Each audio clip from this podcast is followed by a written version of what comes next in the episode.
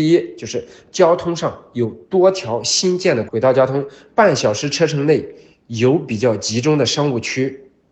在你的工作地点啊为出发点，车程一小时内能够找到这么一个板块，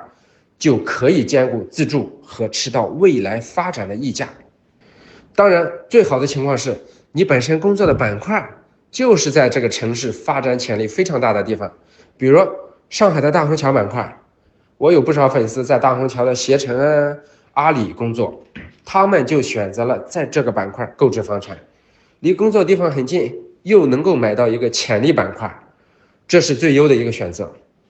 但是大部分人很难兼得，那么就自住就优先选通勤时间短的板块，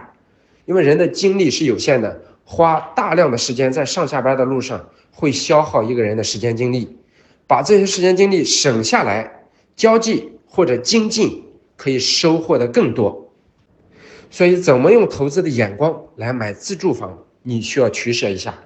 需要分析判断自己当下和五年以后的刚性需求，再结合一下板块的潜力、城市发展的脉络等综合去看，考虑的维度非常多，所以呢，我一般建议粉丝投住分离，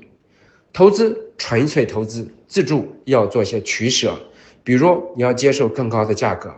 但是呢，你买了一套更满意的房子。好，我们今天的直播内容呢就到这里。今天只是就破解买方谈判之道、破解中介之坑和怎么用投资的眼光买自住房这三个方面做了一个小小的分享。我本人后面会在兔博士上线一个二手房交易避坑课。会详细分享买方谈判当中的几个方法，包括谈判时间地点的选择、主客场的讲究、怎么拉近房东的距离、怎么察言观色控制局面等。破解中介之坑模块，除了辨别中介假信息之外，中介的坑还有很多，包括怎么防止串通房东吃差价，以及中介同时针对买家和房东的招数等等。怎么买套自住房？具体板块怎么选？怎么确定你的硬性需求？实操层面怎么选到好的房子？避免选到有硬伤的房子等等多个维度，我们都会在后面的课程做详细的讲解，也请大家多多关注。大家关于二手房交易有任何问题可以提问，我会尽力解答。谢谢大家。呃，首先这两个小区呢。都有一定的房龄了，而且新加坡美术馆也并不是说户型都非常好，朝向都很好，它其实也有比较差的房子。所以呢，我的选择标准就是完全站在投资的角度，我会选择单价低的小区。至于你说呢，位置更好啊，那当然好。然后你说这个小区的朝向户型逊色，其实我倒不觉得，因为全上海没有任何一套房子是正南正北。而我们的判断朝南的标准是，只要有一个窗子是朝南的，我就认为这个房子就是朝南的。更何况大部分房子朝向呢，它是朝东南、朝西南，户型差一些的话呢，可以通过装修角度来优化。因此，我建议你选择名园世纪。但是呢，我觉得在选筹层面上，更重要反而是楼层，尽量选择电梯的高区。自住的选筹标准和投资的标准呢是完全两个概念。理论上来说，自住房任何小区都可以买，只要适合你。所以不管是宝业还是其他的万科啊、仁恒，只要你能够承担，你就可以买。而从投资角度来说呢，北新泾和古北这两个板块其实都是非常成熟的板块了，而且单价都已经不低了。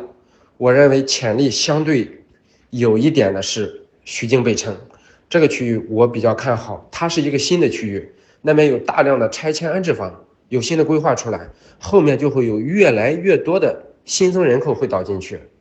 关键是它现在的价格很低，房龄很新，而且呢都是电梯房，户型也不错，都是全面设计，所以我建议选择单价低的区域，徐泾北城。还是那句话，尽量选择电梯中高区。扎实明德校区呢，原来是蔡小机床新成立的一个新校区，虽然说它的总校很重视，但是有一定的不确定性。另外呢，生源也肯定不如几个老的校区好，呃，对口风华初是公办当中不错的学校，不过呢，扎实中等以上的学生应该有机会择校啊。六师附小呢，它是浦东一梯队的小学，仅次于明珠和阜外。芳菲校区比雨山校区要稍微差一些，它对口的中学呢不怎么样，需要加把劲择校。教育的规划和学校的选择是一个系统的工程，我觉得要结合父母的教育路线、工作收入支出、资产负债、抗月供的能力、预算以及子女的实际情况来做综合选择，最好找专业的机构一对一详细咨询。呃，当然我所在的单位就是平米，我们跟兔博士这边有合作，我们是有专业的、专业的学区规划和学区房的选筹。这块的服务的，啊，这一个问题啊，就是闵行交大工作的话呢，闵实验其实是不错的选择，周边呢也有不错的两房。具体选择哪个小区，我觉得还是要结合你的收入支持、支出啊、预算、资资产负债情况等，你要做出最适合你的选择。而根据二十三号线的规划呢，是从徐家汇到老老闵行，而从徐家汇到陆家嘴的话呢，算可以，不过整个过程。其实还是消耗时间的，而且二十三号线最快应该也是二零二零年来动工吧。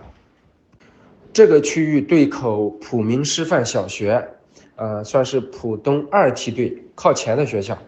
小区环境不错啊，离地铁呢有点远。其实，在学区房的选择的时候呢，有很多要考虑学校，还有自住都要满足。这个两点满足以后呢，你觉得出手会难吗？啊，我觉得是不难的。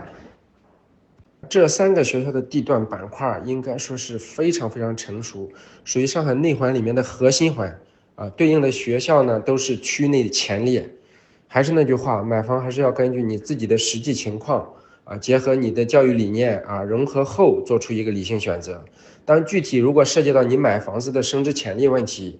还需要结合一下板块啊、小区周边配套、楼层。等信息和实际入手的成本，哪怕是税费、装修情况，都得要来做综合判断的。啊，徐汇区的教育资源比较丰富，整体上水平很高。啊，好的学校你至少要提前三到五年入户的，这也需要结合孩子自身的年龄是否稳妥。啊，如果适合的话，那就是最好的。啊，当然后续呢，我们在兔博上都会有课程，可以再持续关注。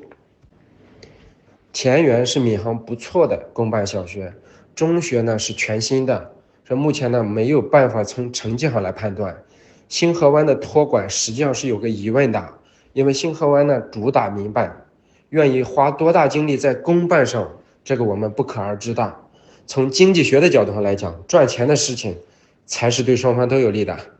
呃，后面说的一个组合的话，小学并不靠前，中学是指民办的文奇吗？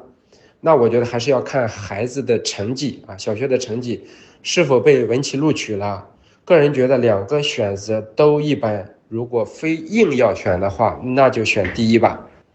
这个问题有点太微观了啊，我建议呢可以多问一些相对共性的一些问题。我只能给到你一些大概的建议啊，每个人都可以参考。以你自己上班那个地方为原点，周边呢你看一下，一共有几条地铁线。你罗列一下，我建议呢选择地铁线，尽量不要选择换乘的，以这个点往两边八站都可以选，你就可以在地铁沿线铺开来找，在一些很多的看房的找房子的 A P P 上都会有，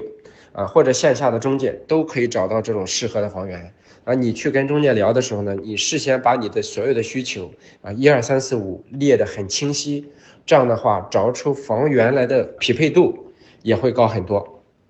这个问题就更微观了，在花木这个板块呢，你想买一套三房，啊，而且你的预算只有七八百万啊，我觉得品质可能就没办法那么讲究了，因为总价摆在这里，那么你只能想对相买一些相对老一些的啊楼梯房啊，房龄相对老一些啊，花木最有名的，它其实就是以一种植物来命名的小区啊，比如说花木苑，然后牡丹苑啊，海桐小区等等。这些类型可以多找找，选择余地还是有不少的，在网站上挂牌量也不小。但是呢，楼梯房我建议你呢只选择三楼、四楼。如果你要选择的话，还有一个楼层就是一楼，但是一楼呢一定要选择带有院子的，而且是要有两个开间院子的一楼，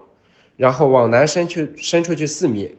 呃，尽可能靠近院子呢，不要有高大的树木遮挡采光。这几个月的市场看来呢，我非常不建议持币在手观望，